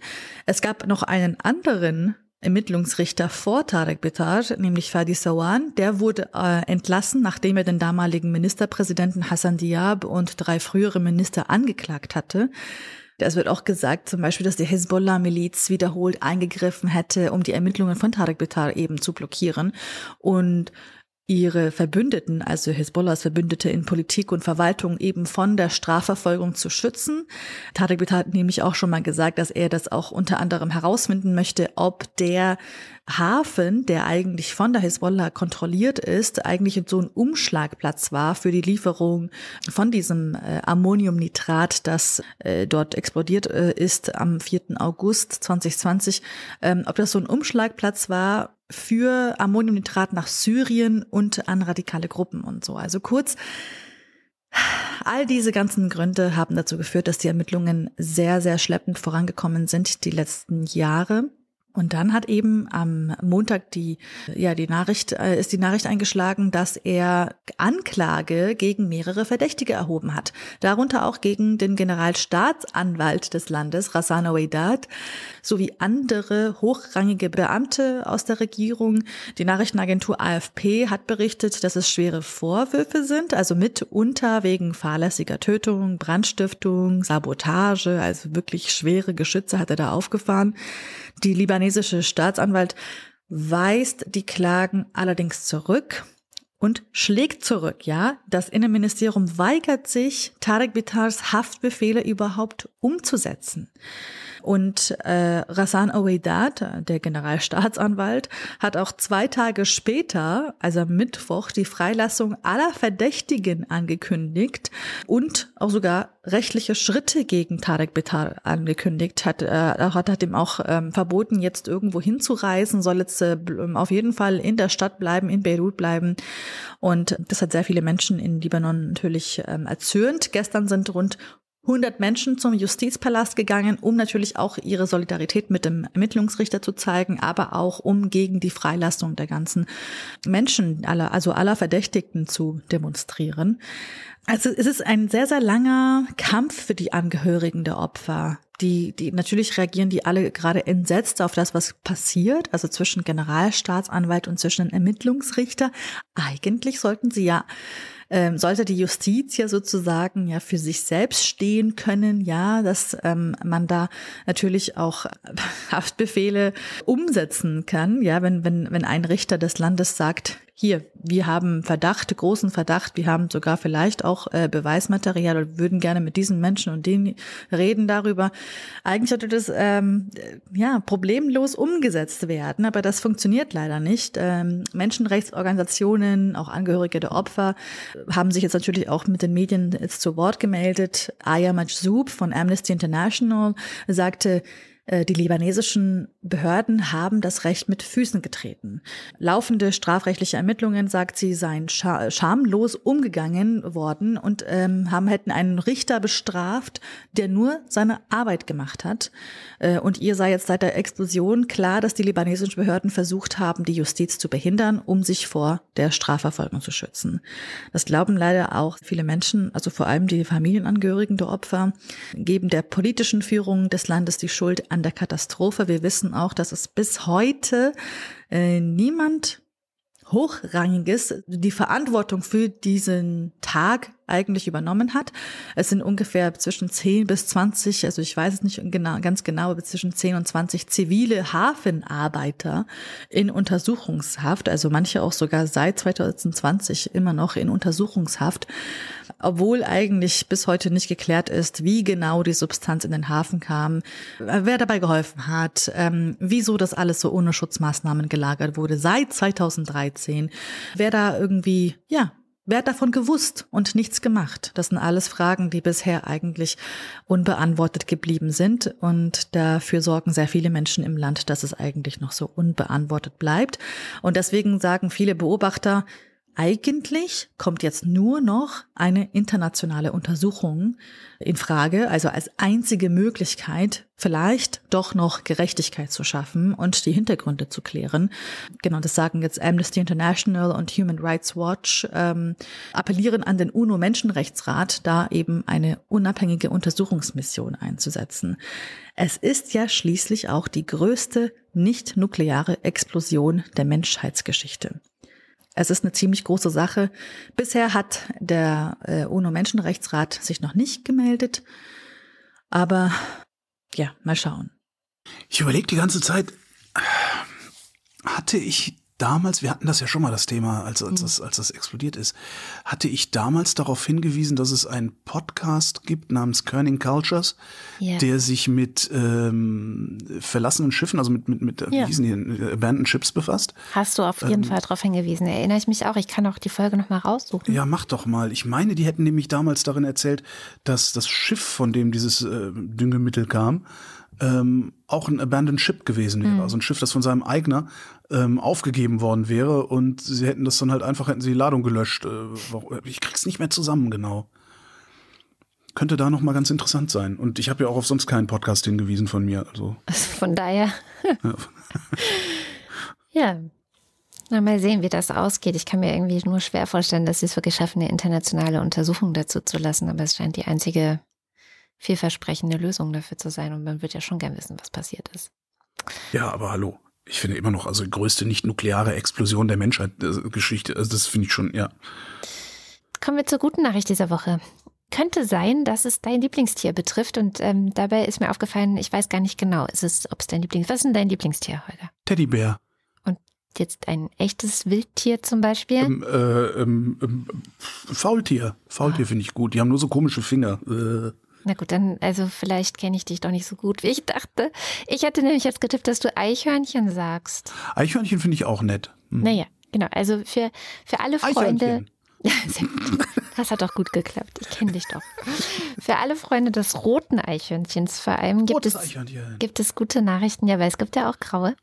Ja, ja, die gehören weg. Genau. Das, das ist eine invasive Art. Das finden die Schotten auch. Und ähm, es gibt gute Nachrichten für die roten Eichhörnchen in Schottland. Die waren da lange Zeit gefährdet wegen der grauen Eichhörnchen, die irgendwann mal aus den USA dahin gebracht wurden, so als, oh, die sehen ja ganz anders aus, finden wir cool, haben wir im Zoo, brechen aus, vermehren sich wie sonst was, nehmen den roten Eichhörnchen das Futter weg und stecken sie auch noch mit Krankheiten an. Und deswegen waren die äh, roten Eichhörnchen wirklich, ähm, hieß es zumindest zwischendrin mal, vom Aussterben bedroht. Sie war Arsch. Und dann, dann gab es, um die roten Eichhörnchen vom Aussterben zu bewahren, große Anstrengungen in Schottland. Äh, deswegen gibt es auch den Great Scottish Squirrel Survey. Also der große schottische Eichhörnchen-Monitor sozusagen, wo die Leute aufgerufen sind zu melden, wenn sie Eichhörnchen sichten. Also die Menschen, die in Schottland leben, sagen dann einer Behörde so, hey, ich habe ein Eichhörnchen gesehen und das war grau oder das war rot. Sie sind auch aufgefordert, die Roten zu füttern und sich um die zu kümmern, wenn sie krank sind und so. Also es ist so eine große äh, schottische Gesamtleistung, jetzt die roten Eichhörnchen zu retten und es äh, hat wohl Erfolge. Also die Grauen gehen tatsächlich zurück. Die Roten äh, nehmen wieder zu, breiten sich auch wieder in Gebiete aus, wo sie vorher eben nicht mehr gesehen waren. Das heißt, das scheint was zu bringen, zu sagen, so, hey, cool, wir, wir machen das gemeinsam und wir retten die roten Eichhörnchen. Fand ich eine schöne Nachricht. Irgendwie. Ja. Für die grauen Eichhörnchen, das, die lasse ich jetzt mal so ein bisschen. Ja, Pech gehabt, aber ihr habt schon Amerika. Also die haben schon Amerika. Außerdem, den gehört Amerika, das wird ja wohl reichen. Das, das stimmt. Das wow. stimmt. Mhm. Dann kommen wir zum Limerick der Woche. Und letzte Woche äh, hatten wir das Thema Yacht äh, ausgegeben. Und hier ist, was unser Wochendämmerungspoet äh, Jens Ohrenblicker zu diesem Thema gedichtet hat. Wochendämmerungspoesie. Limericks aus dem Papierkorb des Weltgeschehens. Feuchte Träume. Herr Klein saß am Hafen von Nizza und sprach so bei Rotwein und Pizza: Dort liegt meine Yacht, die Carinthia 8. Ich mutmaße, dass das ein Witz war. Huldigt mir! Äh, ich hätte auch noch einen, weil mir da auch gehuldigt wird, und zwar von Sören. Da fällt mir auch ein, ein, ein Wort zu den Kommentaren auf der Webseite, weil die Limericks ja in den Kommentaren auf, auf der Webseite stehen. Ähm, ich bedauere sehr, dass mir die Muße und das Regelmaß fehlen, mich da, mich da stärker zu beteiligen an den Kommentaren. Also das, das gilt jetzt auch mal allen Kommentatoren und Kommentatorinnen. Äh, ich lese das alles und ich denke auch über so ziemlich alles nach, was ihr da schreibt. Ich bin nur nicht in der Lage, da immer drauf zu antworten und mich, mich auseinanderzusetzen und sonst was. Und ich finde, dass das ein großer Nachteil ist, ja, des, des, des Weblogs, das wir benutzen, um Audioinhalte zu verbreiten. Ich kenne Wieso? keine Lösung. Ich wollte das Inwiefern nur mal gesagt haben. Ist das ein Nachteil? Ich, ich würde gerne mich, mich stärker beteiligen, aber ich kriege das irgendwie nicht in meinen, in meinen normalen Arbeitsablauf integriert. Und was kann das Weblog dafür? Das ist möglicherweise ist das nicht der richtige Ort. Ich weiß nur keine Lösung. Es ist der bestmögliche Ort, den wir haben, aber es ist vielleicht nicht der richtige Ort. Das meine ich damit. also ich fände ja, das, ich fände das eigentlich ja irgendwie und ich finde das ein bisschen schade. Und eigentlich wollte ich nur sagen, also äh, und weiter ermutigen, lasst eure Kommentare da. Ich lese das alles und das meiste davon verstehe ich auch. Ähm, gelegentlich ändere ich sogar meine Meinung hm. oder meinen Umgang mit Dingen. Das dauert nur seine Zeit, denn ich bin nicht mehr der Jüngste. Sören schreibt, der Holgi hätt gern drei, vier Yachten, doch stellt er beim Sparschweine Schlachten fest, für was mit Stil ist der Kaufpreis zu viel, dann muss er die Dinger wohl pachten. Kanzpampfler schreibt und I see what you did there. Übrigens diese Woche auch sehr schöner Versprecher. Äh, Im Radio hat jemand gesagt, Boreus Pistorius. Sehr schön. Boreus Pistorius ist schön. Ich warte ja die ganze Zeit auf so eine Überschrift wie äh, Pistolero Pistorius oder sowas, weil er ja jetzt Verteidigungsminister ist. Mal gucken, wer sich, wer sich ja, erniedrigt. Und das als erstes. Äh, ich ich habe mich erniedrigt. Scheiße. Na, jedenfalls, ja. Kanz Pampfler sagt. Es war mal ein Typ mit einer Yacht, wollte anlegen im Hafen zur Nacht. Da kam ein Bürokrat, kauf ein Zertifikat und dann hat er es doch nichts gemacht. Was haben wir für ein Thema diese Woche? Eichhörnchen? Bitte was? Eichhörnchen? Eichhörnchen. Wie, wie wär's mit Niedlichkeit? Ich, das ist mir egal. Hauptsache, wir machen jetzt weiter mit dem Börsenticker.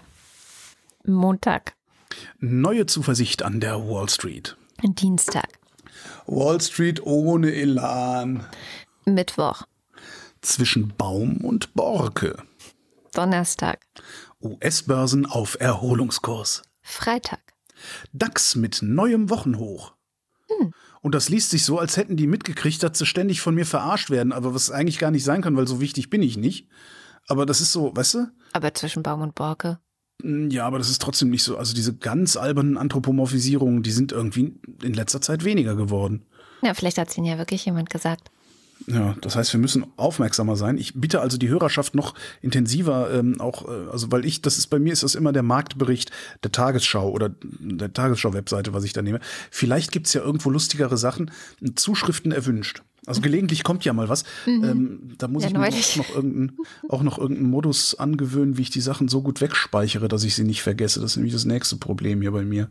Ja, Vielleicht sollte ich auch einfach. vielleicht sollten wir ein bisschen- einfach eine Discord-Community gründen oder so. Ja, aber da, da muss man dann ja auch wieder hingucken. Vielleicht sollte Ja. ich einfach, also zumindest kann ich kann nur für mich sprechen, vielleicht sollte ich einfach insgesamt weniger arbeiten, um für einzelne Projekte Jetzt mehr hat's- Muße zu haben. Ja, ich, ich arbeite dran, weniger zu arbeiten. Okay, gut. super. Dann kommt der Faktencheck. Heute wieder mit Nando Hilferscheid. Hallo Nando. Ja, hallo Katrin. Was hast du denn in den vergangenen drei Stunden noch finden können, was du gerne ergänzen oder auch korrigieren würdest? Ich leg mal los mit der Geschichte aus dem Europarat. Da hatte Holger berichtet, dass die eine Resolution verabschiedet haben, in der sie halt Staaten auffordern, ja, juristisch schon mal sich darauf vorzubereiten, nach einem möglichen Ende des Krieges halt Russland oder auch Täter aus Belarus zur Rechenschaft zu ziehen, was den ganzen Krieg dort angeht. Und äh, er hat dann gesagt, das war quasi einstimmig mit einer Enthaltung. Und ich habe mal nachgesehen, wer sich denn da enthalten hat. Das war ein Deutscher, das ist der Bundestagsabgeordnete Harald Weil, der ist Mitglied der AfD. Okay, verstehe. Dann äh, habe ich äh, zur KfW einmal geschaut, was die denn zum Ende des Wirtschaftswachstums oder gesicherten Wirtschaftswachstums in Deutschland sagen, einfach nur weil Holger eine Menge Zahlen auch referiert hat. Und da schaue ich ja immer mal gerne rein, ob das denn auch alles dann richtig vorgelesen ist. Das hat er in dem Fall alles ganz korrekt dargestellt bei euch. Dabei ist mir aber noch ein interessanter Absatz ins Auge gefallen, den ich mit dazugeben würde gerne. Und zwar, dass die KfW halt vermutet, dass andauernde Wohlstandsverluste, wenn es, wenn die denn jetzt passieren sollten, in Zukunft natürlich auch Verteilungskonflikte produzieren und eine verstärkte Nutzungskonkurrenz um knappe Ressourcen. Und dann Zitat, schon in der aktuellen Krise zeigt sich, dass langfristige Ziele in Energiepolitik und Klimaschutz vorübergehend hinten angestellt werden, wenn es gilt, Wohlstandseinschränkungen und wirtschaftliche Verluste in der Gegenwart zu verhindern. Also auch bei der Kreditanstalt für Wiederaufbau sieht man da schon, dass es äh, ja eventuell problematisch ist, wenn man sich kurzfristig halt orientiert und dabei eventuell Dinge liegen lässt.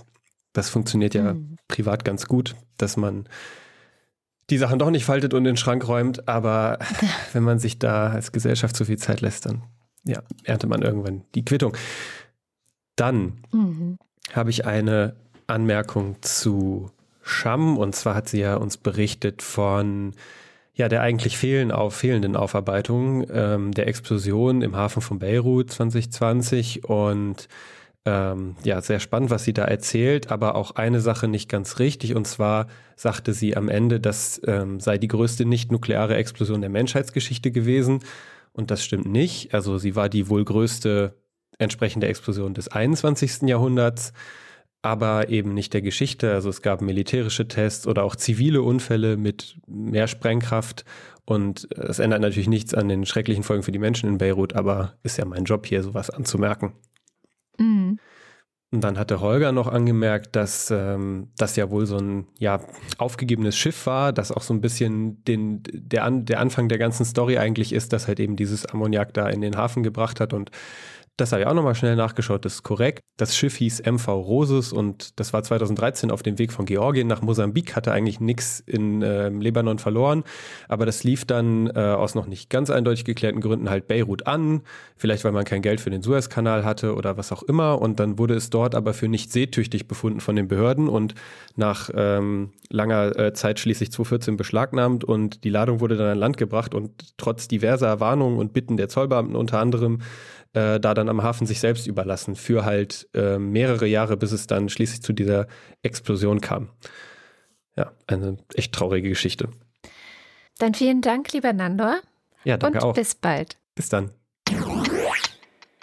Und damit sind wir am Ende der Sendung. Und wie immer am Ende der Sendung, und wir bleiben jetzt, glaube ich, auch einfach dabei, Am Ende der Sendung? Wir bleiben am Ende der Sendung. Lesen wir die Namen derjenigen vor, die die Sendung möglich machen, zumindest der Ultras und des Fanclubs. Alle können wir leider nicht vorlesen. Das wäre dann wahrscheinlich eine eigene Sendung. Wäre auch mal witzig. Ja, Oh, das wir sagst du jedes fahren. Mal. Aber wenn Wenn ich wir dann mal in Urlaub fahren, machen wir, machen wir eine, eine Dreiviertelstunde, lesen wir nur Namen vor. ich weiß nicht, ob eine Dreiviertelstunde reicht. Oh. Äh, Also kommt drauf an, ob wir dann auch die mit dazu nehmen, die uns direkt was aufs Konto überweisen. Also ich glaube, dann sitzen wir schon eine Weile da. Aber wir können es ja mal Ja, dann machen. müssen wir vielleicht noch mal über Honorar reden, Chefin. Wenn das so viele Leute sind, da äh, äh, ein Versuch was wert. Ich möchte dazu sagen, damit es auch alle wissen, du hast dein Honorar gerade erst erheblich erhöht bekommen. Erheblich. Naja, komm. Ja, gut. Aber trotzdem, ich trotzdem. Ja, man hilft, ne? Ja, man hilft. Genau, genau, ja, man hilft. Also wenn ihr wollt, dass Holger genau noch ein bisschen mehr Honorar bekommt, dann müsst ihr jetzt auch Mitglied werden bei den Ultras oder beim Fanclub und dann lesen wir auch eure Namen vor. Ja, oder noch mehr, noch mehr direkt aufs Konto geht ja auch. Also ist ja jetzt nicht so. Das ist immer gut. Das ist immer gut. Allerdings sehe ich das nicht. Da kannst du mich dann betuppen, Das wie es so stimmt. deine Art ist. Ausbeuter! Aus, Ausbeuter. Also können wir jetzt Dins bitte 1. Danke. Ja, Dins 1. Ja, Dins 1. Martin Bärwald. Sebastian bleibt etwas länger hier. Alexander Bonsack zählt bisher entspannt Kalorien und hält sich wacker, obwohl Brötchen echte Kalorienbomben sind. Aber so lecker. Hier, halt, jetzt muss ich einen Podcast droppen. What? Zum Thema Kalorienzählen. Äh, der, ak der aktuelle Lila-Podcast befasst sich mit dem Thema Diet Culture, also Abnehmkultur. Das ist ähm, sozusagen ein, ein sehr verbreitetes kulturelles. Egal, das ist jedenfalls geht es da auch um Kalorienzählen. Massenkultureller, nee, ein kultureller Massendefekt Ja. scheint das zu sein. Ja. Genau, und ähm, da geht es auch um Kalorienzählen. Vielleicht also mindestens Alexander Bonsack sollte sich den mal anhören und vielleicht dann einfach aufhören mit dem Kalorienzählen. Ähm, dann möchte ich jetzt auch noch einen Podcast empfehlen. ähm, und zwar ist das ein, der, der ist nicht von mir, Achso, äh, sondern der ist von Deutschlandfunk Kultur, also eine öffentlich-rechtliche Produktion. Ähm, und die Sendung heißt Wer abnehmen will, muss essen. Ähm, was auch ein ganz interessantes Ding ist. Und zwar hat da eine Journalistin einen Typen, der abspecken wollte, abspecken musste. Äh, der, ist, der war auch Mitte 50 oder Anfang 50, 1,74 Meter groß, 127 Kilo schwer, also relativ meine Statur so. Und auch das, das, das, das Alter, äh, bei dem ist es noch ein bisschen schlimmer gewesen. Der hatte richtig Gelenkschmerzen, konnte kaum richtig aufstehen und sowas. Ähm, was halt sonst hast, ist Gefährdung, Herzinfarkt, Gefäße äh, und so. Man kennt das ja, also bei, bei, bei dieser starken Adipositas, wie unser eins die hat. Ähm, und der ist an die Sporthochschule Köln gegangen und hat da sieben Monate lang äh, sich von einem Mediziner begleiten lassen, und, um, um abzuspecken. Und dieser Mediziner sagt, der größte Fehler, den man machen kann, ist, seine Kalorienzufuhr stark zu reduzieren. Mhm. Da speckst du zwar schnell ab, aber was du abspeckst, ist im Wesentlichen Muskelmasse. Auch Fett, aber auch im Wesentlichen Muskelmasse. Was du machen solltest, ist, und das haben die da gemacht, so viel essen, dass dein Grundumsatz, dass du dir deinen Grundumsatz zuführst, das ist so äh, in meinem Alter, Größe, Gewicht, sind es, sind über 2000 Kalorien am Tag, die ich zu mir nehmen kann, alleine um am Leben zu bleiben. Und darauf Krafttraining machen sollst. mhm. Äh, um dann nämlich gleichzeitig hast du den Effekt, dass du Muskelmasse nicht abbaust, eventuell sogar aufbaust und Ja. Fettmasse abbaust. Und das hat bei dem Typen richtig gut funktioniert. Also eine wirklich interessanter, interessante Sendung, die die da gemacht haben. okay. Ja. Habe ich, hab ich selber noch eine Sendung, auf die ich hinweisen kann? Ja. Marc Bremer, ich mache jetzt einfach mal weiter. An ChatGPT schreibe einen Witz mit dem Wort Wochendämmerung. ChatGPT, warum war die Wochendämmerung so müde am Montagmorgen? Weil sie das ganze Wochenende durchgefeiert hat.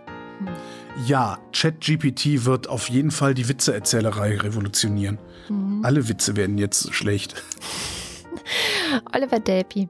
Silke Dietz, D, äh, Doris Day wie Doris Day. Erik Fröhlich, David Hasenbeck.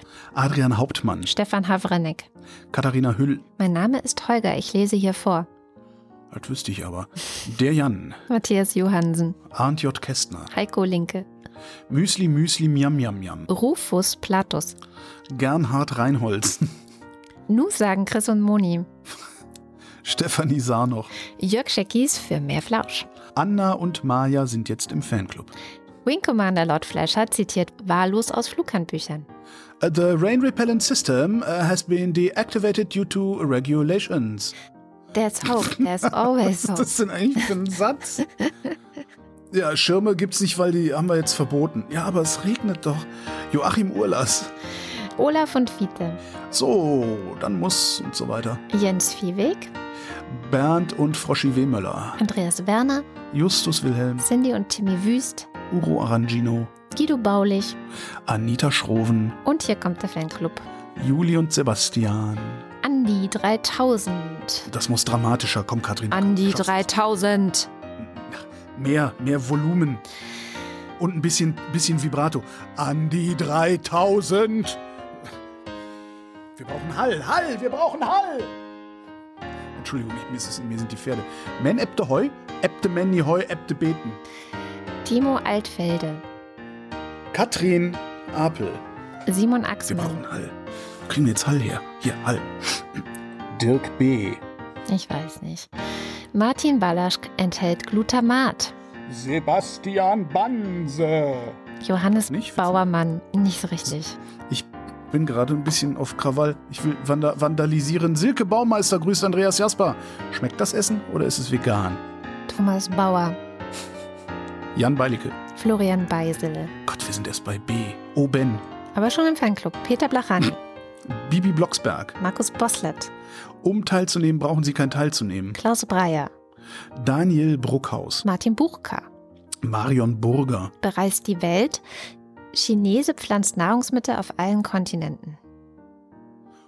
Das ist so ein. Ah, jetzt habe ich das ist ja. Postillon. Ja. Sagt man eigentlich Postillon oder sagt man Postillon? Ich sage mal Postillon. Wegen Frank ich sage immer Franz Postillon. Französisch und so. Wird ja auch so Aber sag beschrieben, sonst müsste Ja, aber anders also ich überlege, also ich sage aber, ich, ich zum Beispiel sage ja Bulletin anstatt Bulletin. Was ja. Du sagst Ja. Bulletin. Bulletin ist geil. ist geil. Ich finde Bulletin total geil. Depesche. Sehr schön. Eine Depesche. Clemens Langhans und Christoph Henninger, aber es ist doch wegen dem Schildern. Christoph Henninger und Clemens Langhans wegen des Schilderns, zum Beispiel der Korruption im Finanzministerium. Gian Andrea Konzett, Katrin Czarnocki, Thomas D.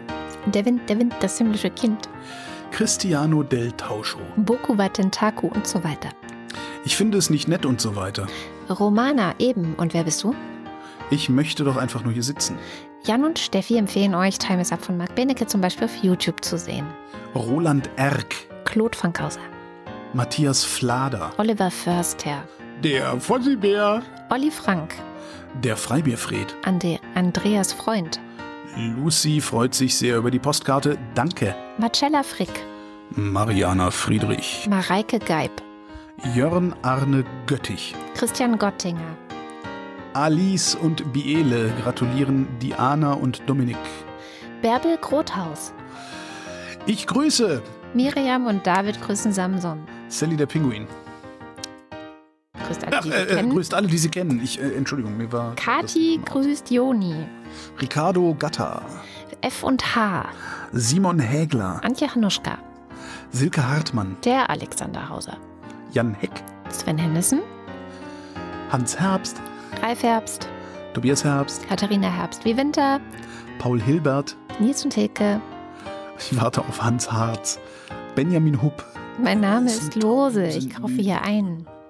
Der Oberfrittenbach ist ein typischer Emmentaler Graben. Lars ist vom Versagen der Politik entsetzt und trinkt jetzt Mai Tai. Andreas Jasper. Tobias Johansen. Philipp Kahn. Nee, Tobias Johansen? Johannes. Philipp Kaden, Arne Kamola. Kamikaze. Hausgrillenkekse. Kekse, Kekse, Kekse, Kekse. Ach ja, Keks, Grillen sind jetzt erlaubt als Essen, ne? Da ist Ja. dann der Eiwanger hat dann irgendwie einen Meltdown Alles- gehabt. Also alle hatten einen Meltdown gefühlt, aber der Eiwanger am schlimmsten. Der Eiwanger ja. hatte den, den besten Meltdown von allen. Der hat sowieso immer so komische Meld. Ich muss nur vorsichtig sein, der bezahlt mich. Ich muss nicht allzu sehr drauf Okay, rumhacken. schneid's raus. Tim Klausmeier, Oliver Kleinert. Alexander Klink, Oliver Koch. Felix, der wegen Schlafmangel jetzt koffeinfreien Kaffee trinkt, Jessica Kogoy. Thomas Kohler, Markus Krause. Magali Kreuzfeld, Felix Kronlage Damast. Pia Kronquist, Thomas und Corina. Oliver Krüger, Oliver Kuhlfink. Sebastian Lenk und Henry Vize, Detmar Liesen. Nico Linder. Florian Link. Mein Name ist Ipsum, Lorem Ipsum. Sabine Lorenz. Der Lux grüßt Sally den Pinguin und alle, die sie kennen. René Ludwig. Von allein hören keine Kriege auf und so weiter. Niklas grüßt Magali. Martin Meschke, Nevermind. Augen Miam Miam Miam, Johannes Möller. die Mulle, Samir Naina Najar. Celine Neubich, Thorsten Wenoll. Bernd Nossen, Ey, du Opferkathole. Boris Perner, Jochen Philipp. Silke Plachetta, Nils Plantoid. Josef Porter, Claudia Pschack. Sebastian Quapp, Axel Rasmussen. Wilhelm Reich, Florian Rempel. Marc Riese, Christian Rohleder. Markus Römer, Anna Roth. Sven Rudloff, Der Schommi sagt Danke. Jürgen Schäfer, Christian Schluck. Christian Schmidt, Ist mir Schnuppe. Beatrice Janine Schöne, Susan hat jetzt auch mal die Adresse für eine Postkarte eingetragen. Schulze. Dirk Schumann. Äh, Tim Salz. Hallo, ich bin Troy McClure und so weiter. Chip, Chip und Chap und so weiter. Oh Moment, da hat sich was geändert. Chip, Chip, Chip, Chip und Chap. Nee, nee, bei mir. Ach Da, so. hallo, ich bin Troy McClure. Sie kennen mich vielleicht aus dem Abspann der Wochendämmerung oder aus dem Zug irgendwo in Ungarn. Oder? Ist das neu? Ich kannte das noch nicht. Äh, mir kommt es jetzt auch nicht bekannt vor. Naja, dann gut, dass du es vorgelesen hast. Sebastian Silium, das Metaphysikum, weil dein Körper sich bewegt und nur dein Geist reist. Abracadabra, Hokus, Krokus, Luxus, Locus, Sim, Salami, Bim. Markus und Julia sind Fans der Wochendämmerung, genau wie Birgit, so wie ich. Im Wein liegt die Wahrheit, Reden ist Silber, Schweigen ist Gold, mit vollem Mund spricht man nicht. Soll das heißen, wenn du guten Wein im Mund hast, halt die Klappe und trink, wenn nicht, bestell ein Bier und laber weiter. Der Kopf ist nicht zum Nicken, sondern zum Denken da. Marie Stahn, Christian Steffen, Blas N. Stein, Pizzastein, Pommes Stein, Thomas Stein, Jogi Löw verabschiedet Rot-Rotz und Dank für die Aare der aller Tiere. Ti- Stein. Salatstein, Kirsten Stein, Klein. Rhabarber, hört die Wochendämmerung am liebsten mit Abspann Stein. Danke für die Postkarte. Philipp liebt es in seiner Rese der Wochendämmerung zu lauschen. Stein, Kopf. Sabine Stern, Suse und Martin Stöckert. Günther Stück, Claudia Taschow. 19, Somebody once told me the world's gonna roll me. Moritz Tim. Mr. Tipp. Verzweifelt versucht ein Wortspiel zu finden, das die Wörter Trump und Troll kombiniert, um einen trumpistischen Troll zu benennen. Trull? Trolmp? Ach, ich bleibe einfach bei Friedrich Merz. Hans freut sich über die Existenz von Andrea und der Wochendämmerung. Dann kamen sie an den Nordpol und was war denn da? Da riefen alle Eskimos wie wunderbar und einer sprach gemacht, gemacht. Die Anne kocht uns Lebertran an jedem Tag. Das hatten wir letzte Woche schon. Und Anna und Gregor sind hocherfreut, denn sie Haben wie auch Priscilla und Gwyneth Molesworth diese Woche kleine Termine und einen winzigen Schwipf.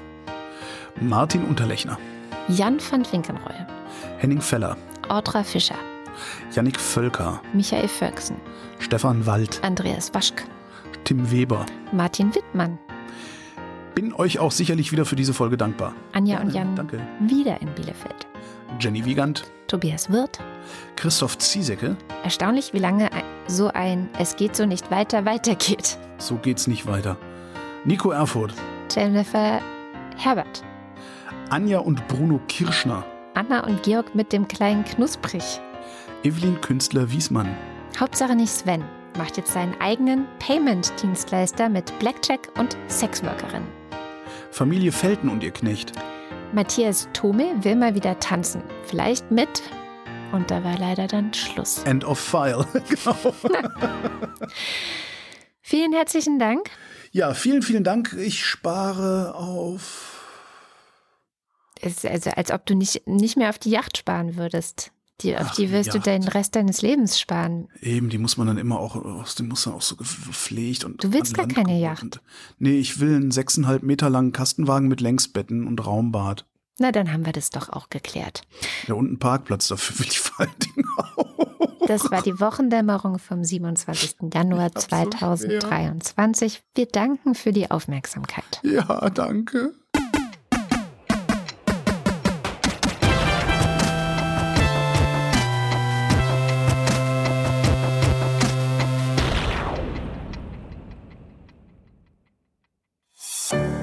Produktion von Haus 1.